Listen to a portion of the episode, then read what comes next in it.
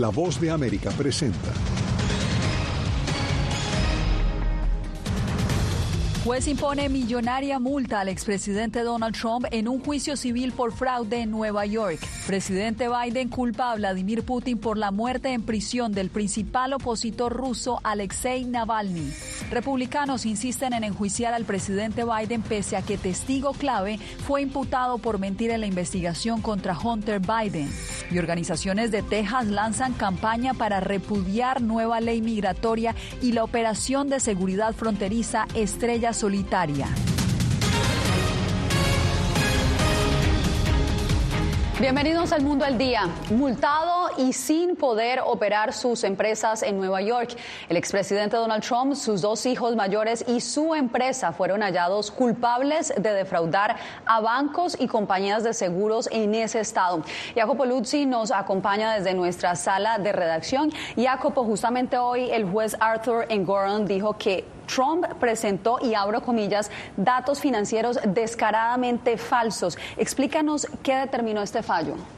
Bueno, Jasmine, este veredicto no fue una sorpresa porque el juez encargado en este caso había ya encontrado a Donald Trump culpable de fraude financiero en la última audiencia. Lo que no se sabía era el monto de la multa y los detalles de la condena, decisión que ha llegado ahora esta tarde y puede impactar tremendamente a sus finanzas. Recordamos, esta es una condena civil, no penal. Vamos con todos los detalles.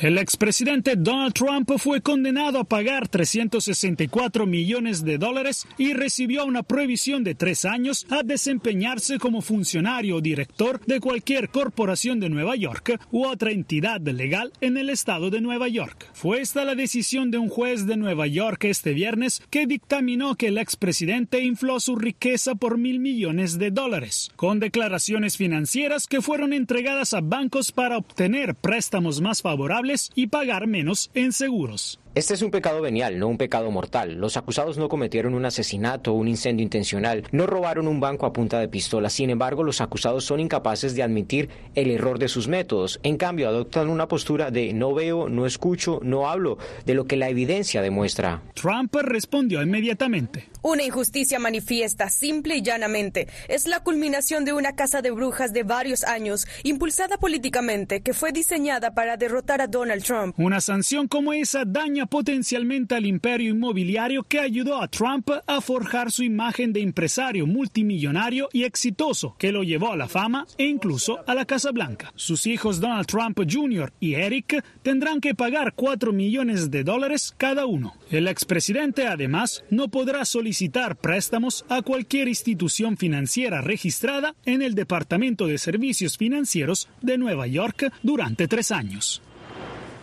Trump apelará a la sanción financiera que podría ascender a 400 millones de dólares o más una vez que se agreguen los intereses, pero tendrá que reunir el dinero, obtener una fianza dentro de 30 días. El fallo no lo dejará en quiebra porque la mayor parte de su riqueza está basada en propiedades inmobiliarias. Jacopo gracias por el reporte.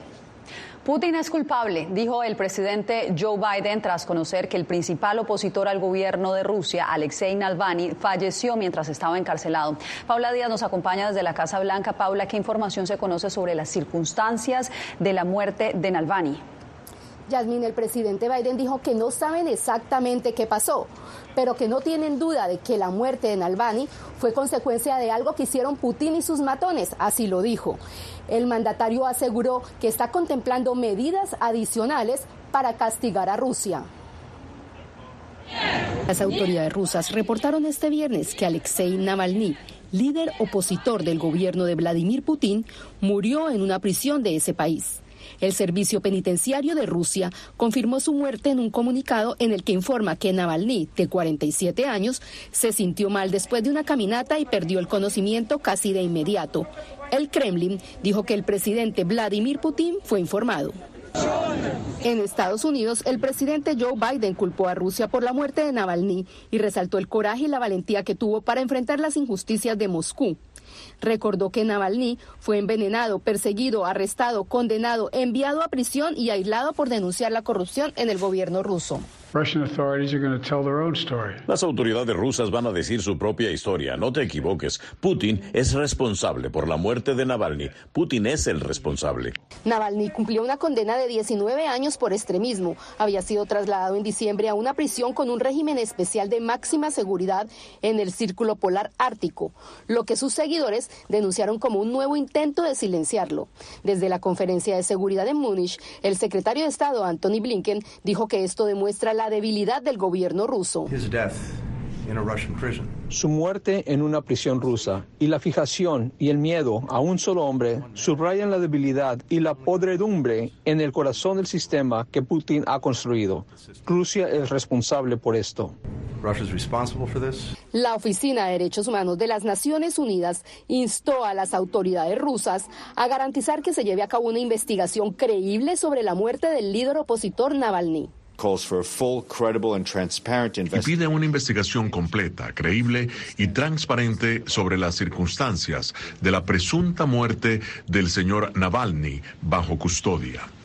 Por su parte, el portavoz del Kremlin, Dmitry Peskov, dijo que la reacción de los líderes occidentales ante la muerte de Navalny es inaceptable y absolutamente rabiosa. Bueno, y Biden también recalcó la importancia de la ayuda a Ucrania precisamente ahora en su lucha contra Rusia. Yasmin. Gracias, Paula. Un exinformante del FBI fue hallado culpable de mentir sobre un supuesto vínculo entre el presidente Joe Biden, su hijo Hunter Biden y una empresa energética ucraniana. El testimonio propició una investigación que podría terminar en un juicio político contra el mandatario, pero a pesar de esto, los republicanos insisten en que no terminarán con la investigación. José Pernalete nos informa. La pesquisa que busca un juicio político contra el presidente Joe Biden seguirá adelante, pese a que legisladores demócratas sostienen que la acusación de declaración falsa contra Alexander Smirnov, el informante que vinculaba al presidente de Estados Unidos, a su hijo Hunter Biden y a la empresa energética ucraniana Burisma, desarma toda intención de proceder contra el mandatario. El legislador demócrata Jamie Raskin pide a los republicanos en el comité que terminen su investigación fraudulenta para abrir juicio político al presidente Biden. Pero la mayoría republicana en el comité de Contraloría de la Cámara Baja afirma que mantendrá la pesquisa por el impeachment. Tenemos razones por 30 millones de dólares para continuar esta investigación y ni una de esas razones depende del FBI o un informante corrupto. Los documentos bancarios no mienten. Por otra parte, desde el punto de vista judicial e investigativo, desestimar la averiguación federal en curso abre la posibilidad de desacreditar al sistema federal de investigación estadounidense, según expertos en derecho penal y constitucional. No conozco el informante que haya dicho eh, mentiras en uno de los juicios que yo he sido partícipe en él que haya sido acusado por el fiscal, porque siempre el testigo va a decir lo que el fiscal quiere que diga. Desde el punto de vista académico, esta acusación de un tribunal de Las Vegas contra este testigo muestra un posible error procesal que genera confusión. José Pernalete, Voz de América, Miami. En su recorrido por la frontera sur, hoy nuestra reportera Laura Sepúlveda nos reporta desde Brownsville, Texas, donde las autoridades migratorias registran una reducción en la detención de migrantes irregulares. Veamos a qué se debe esto.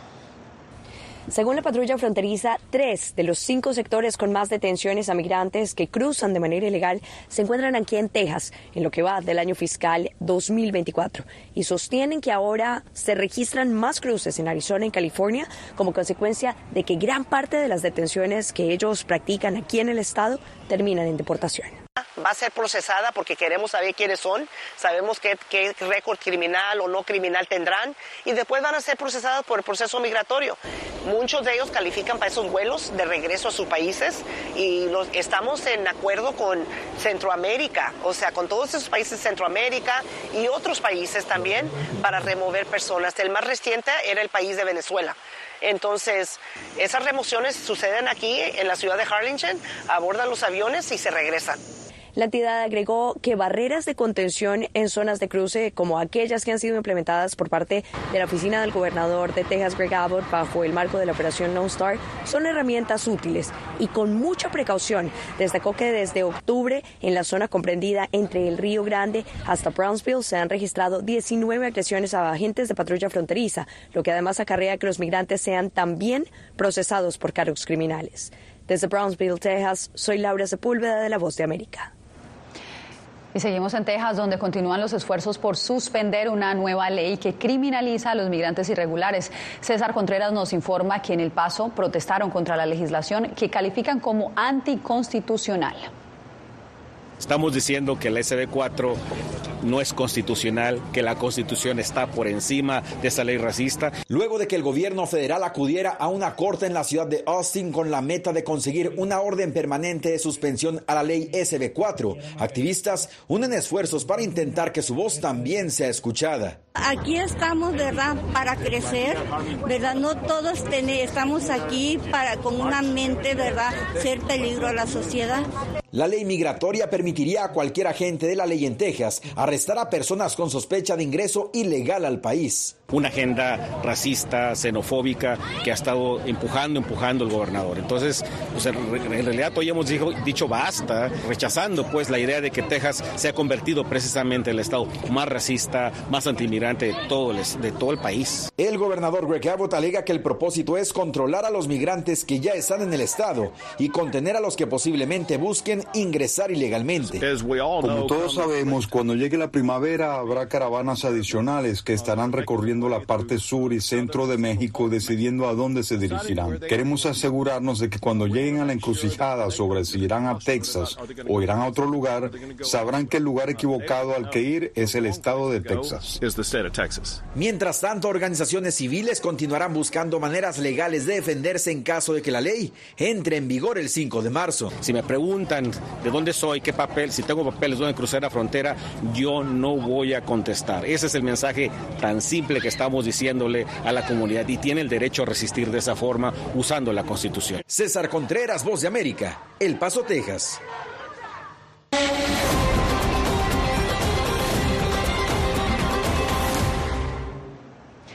Un muro cerca de la franja de Gaza estaría construyendo Egipto. Imágenes satelitales muestran la barrera y la construcción de una zona de atrincheramiento en los terrenos que colindan con el enclave. Entre tanto, Israel se prepara para lo que llama una ofensiva contra Hamas en la ciudad fronteriza de Rafah, el último refugio disponible para más de un millón de desplazados palestinos. Y cinco pacientes también murieron tras la redada israelí al hospital Nasser, el centro médico en funcionamiento más grande de Gaza. Esta información la publicó el Ministerio de Salud dirigido por Hamas.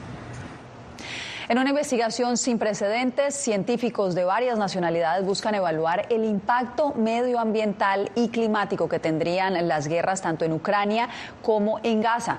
Pero como nos cuenta Verónica Valderas Iglesias, los investigadores se enfrentan a varios obstáculos logísticos y legales. Alrededor de 170 mil edificios han resultado dañados en la guerra en Gaza. No solo es un problema humanitario, sino medioambiental.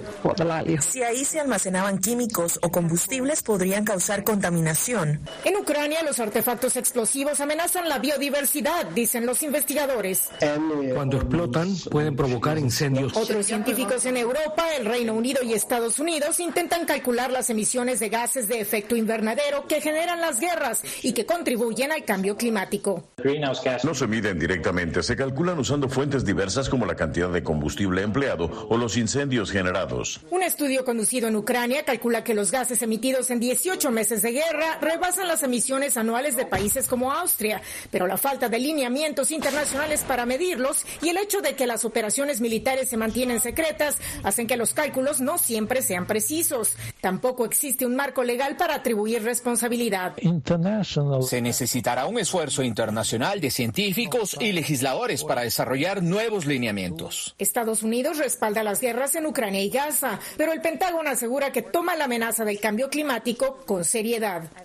En nuestra Estrategia Nacional de Defensa estipulamos claramente que como Fuerzas Armadas debemos adaptarnos y estar listos para enfrentar la serie de desafíos que representa el cambio climático. Los investigadores entrevistados subrayaron que además de mitigar los efectos medioambientales y climáticos de las guerras, se debe priorizar el resolver las crisis humanitarias y el sufrimiento de los civiles. Verónica Valderas Iglesias, Voz de América, Washington. Cuando volvamos, ¿qué viene tras la expulsión de los miembros de la oficina del Alto Comisionado de Naciones Unidas para los Derechos Humanos en Venezuela? Les contamos.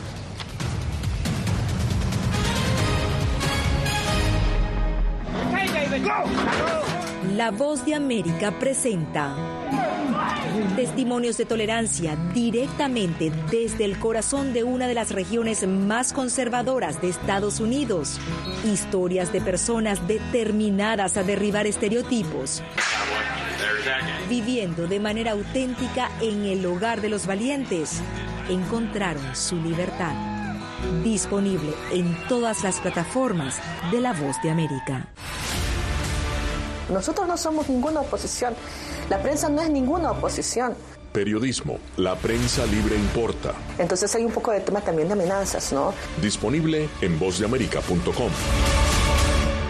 Desde las ciudades más emblemáticas hasta los rincones más remotos del planeta. La Voz de América te trae las noticias más recientes. Con una garantía de credibilidad y balance. Como la mayor radiodifusora de noticias de Estados Unidos a la comunidad internacional, te ofrecemos una perspectiva única sobre la realidad de este país, Latinoamérica y el resto del mundo. Ya sea a través de radio, televisión, web o redes sociales, estamos a tu lado en cada plataforma. Soy Néstor Aguilera, corresponsal de La Voz de América en el Ecuador. Informar sobre la realidad de un país exige una alta dosis de responsabilidad periodística, más aún cuando las noticias evolucionan a cada instante.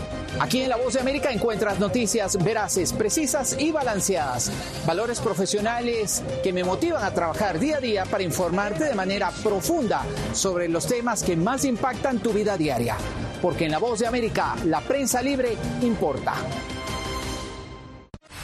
el periodismo definitivamente necesita ser libre. Periodismo, la prensa libre importa. Una producción especial de La Voz de América. La libertad se la da el Estado y la responsabilidad la asume uno. Disponible en vozdeamerica.com.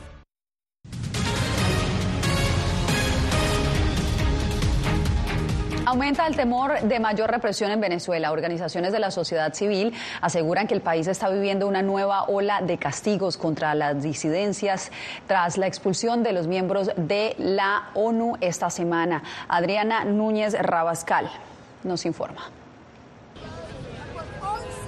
El equipo del Alto Comisionado de Naciones Unidas en Venezuela servía de puente entre las víctimas de abusos del Estado y las entidades de protección de la ONU.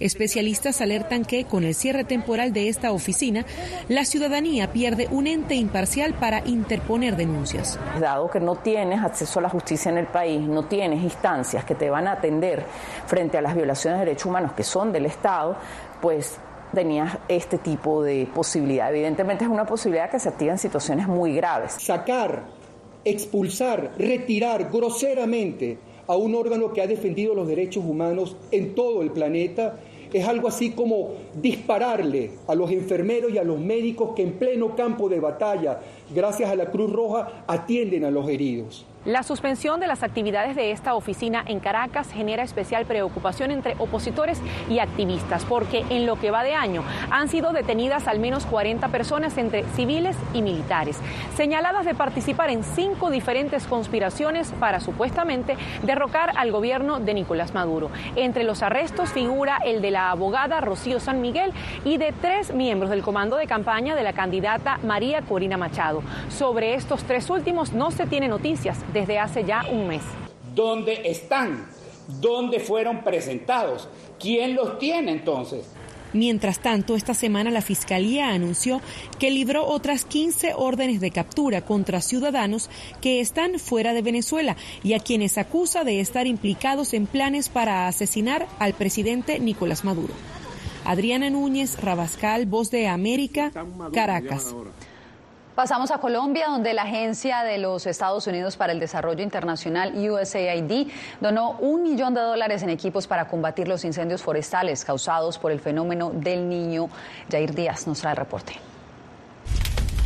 Ante las 40.000 hectáreas a lo largo del territorio colombiano que fueron destruidas por más de 600 incendios forestales, la Agencia de los Estados Unidos para el Desarrollo Internacional, USAID, ha ofrecido una importante donación al país cafetero.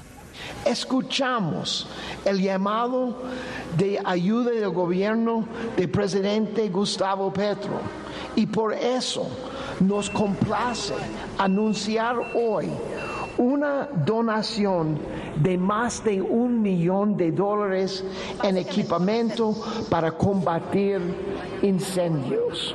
Una donación que hará frente a la crisis de los incendios forestales ocasionados a raíz del fenómeno El Niño que sigue castigando a Colombia. En este momento estamos hablando de seis incendios en todo el país. Allá es donde tienen que llegar estas ayudas. La donación de hoy se suma a otras acciones recientes del gobierno de los Estados Unidos. La Cruz Roja Colombiana espera que esta ayuda sirva para que la comunidad genere conciencia sobre los daños ambientales registrados durante el inicio del 2024. Siempre estamos prestos a, recibir este tipo de ayuda, a colaborar cuando nos corresponda. Los equipos donados serán entregados a bomberos, defensa civil y parques nacionales de 120 municipios de 16 departamentos de Colombia. Jair Díaz, Voz de América, Bogotá. Nicaragua está a 15 días de celebrar sus elecciones regionales y activistas denuncian mayor represión. Esto y más al regreso.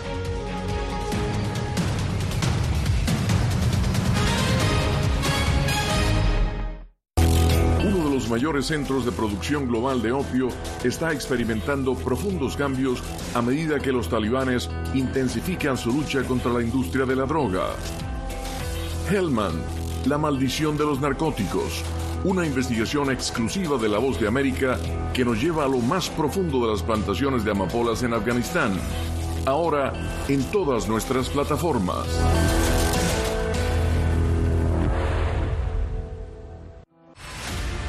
decir que son fauna. Periodismo, la prensa libre importa, una coproducción de La Voz de América y Teletica. Atentados directos contra los medios de comunicación. Disponible en vozdeamerica.com. Desde las ciudades más emblemáticas hasta los rincones más remotos del planeta. La Voz de América te trae las noticias más recientes. Con una garantía de credibilidad y balance. Como la mayor radiodifusora de noticias de Estados Unidos a la comunidad internacional, te ofrecemos una perspectiva única sobre la realidad de este país, Latinoamérica y el resto del mundo. Ya sea a través de radio, televisión, web o redes sociales, estamos a tu lado en cada plataforma.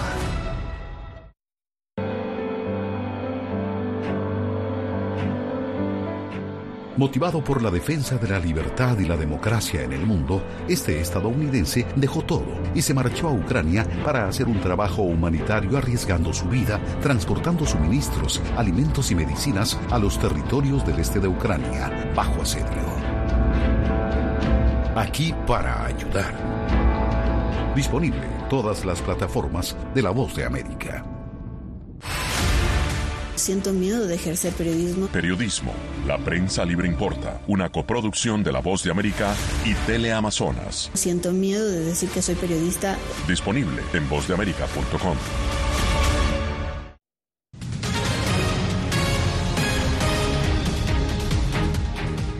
dos semanas de las elecciones regionales en el Caribe de Nicaragua, activistas denuncian que no hay condiciones para competir contra el gobierno de Daniel Ortega. El único partido político indígena opositor fue ilegalizado en octubre y sus líderes permanecen detenidos. El informe con Donaldo Hernández. El próximo 3 de marzo se realizarán las elecciones regionales en la costa caribe y norte de Nicaragua. Los pueblos indígenas y afrodescendientes elegirán a 90 representantes de los consejos regionales, es decir, sus autoridades locales.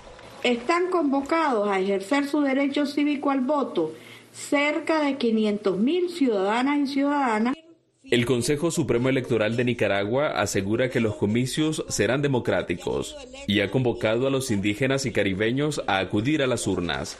A gozar de este hermoso proceso que fortalece nuestra autonomía. Sin embargo, en estos comicios regionales, por primera vez en tiempos de paz, el partido indígena Yatama, considerado el más importante del Caribe, quedará fuera de la competencia.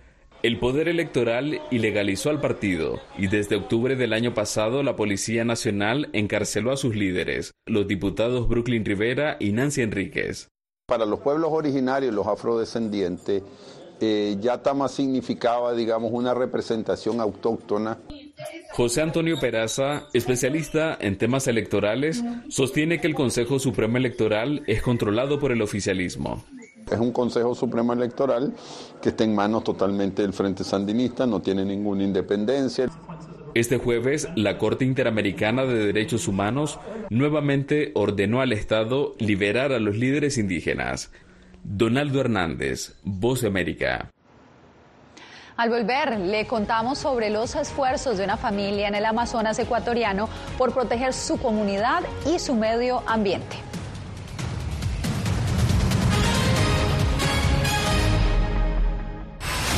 A lo largo de mi carrera he recibido muchísimas amenazas de muerte. Periodismo, la prensa libre importa. El rol de los periodistas es ejercer el rol del perro guardián de la democracia. Disponible en vozdeamerica.com. ¿Quieres mantenerte informado de primera mano? Únete a nuestro canal de WhatsApp. Lo que ocurre en Estados Unidos, América Latina y el mundo directamente a tu celular. Escanea el código que ves en pantalla y conéctate con las noticias para recibir información veraz y balanceada. Noticias de última hora, reportes originales y verificación de información. Porque en La Voz de América, la prensa libre importa. Soy Jorge Agobián, corresponsal de La Voz de América en la Casa Blanca. Nuestro trabajo es conectar a Latinoamérica con Washington. Aquí somos la voz, oídos y ojos de nuestro continente para reportar lo que se decide en Estados Unidos e impacta en nuestros países. Traemos a esta sala de prensa las preguntas que la gente se hace y hablamos en un lenguaje sencillo para explicar las políticas globales, sus defensores y detractores. Y lo entregamos a nuestra audiencia para que saque sus propias conclusiones. Porque en La Voz de América, la prensa libre importa. Nosotros no somos ninguna oposición. La prensa no es ninguna oposición. Periodismo, la prensa libre importa. Entonces hay un poco de tema también de amenazas, ¿no? Disponible en vozdeamerica.com. ¿Cómo decidió este grupo de hombres no acabar con la civilización? Presentamos de Yalta a Malta, una serie documental que analiza las relaciones y amistades entre los líderes de la Guerra Fría cómo interactuaron, cuándo se conocieron y llegaron a discutir el destino del mundo. Es un lado de la historia que usted necesita ver. De Yalta a Malta. Vean los cinco episodios ahora mismo en VOA Plus.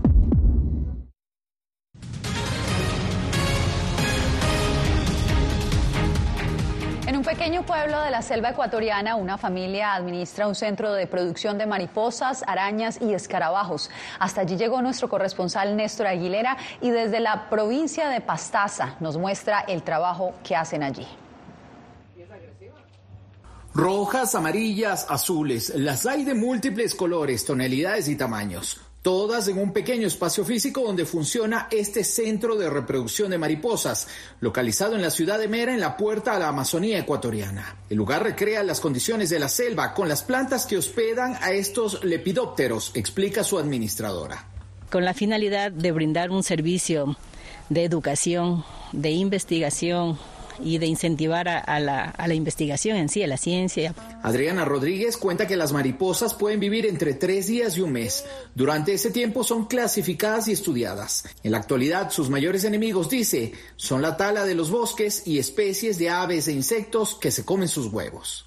Aparte de polinizadoras, ¿no es cierto? Son los mejores indicadores del ecosistema donde tú vayas y ves volar mariposas, insectos, sabes que es un bosque que está protegido y que está muy cuidado. Este centro no solamente alberga múltiples especies de mariposas, sino también de arácnidos y de escarabajos. Coleópteros o escarabajos de gran tamaño también se reproducen aquí. Sin embargo, el centro también alberga diferentes especies de arácnidos amenazados por el avance de la frontera urbana y el tráfico de especies. Uno ve una tarántula de este tamaño, decimos que es un poco más grande que mi mano, y nos asustamos y lo, y lo matamos. Es porque pensamos que nos va a hacer daño. Ella no nos va a hacer daño mientras nosotros no le, no le ofendamos. El Código Penal en el país andino establece penas de hasta tres años de cárcel para quien trafique fauna silvestre, protegida por la Autoridad Ambiental Nacional. Néstor Aguilera, Voz de América, Quito. Bueno, pues con esta linda iniciativa cerramos esta semana de información en el mundo al día. Recuerde que usted puede escanear ese código que está viendo en este momento en pantalla para seguir todas nuestras noticias en www.vozdeamerica.com.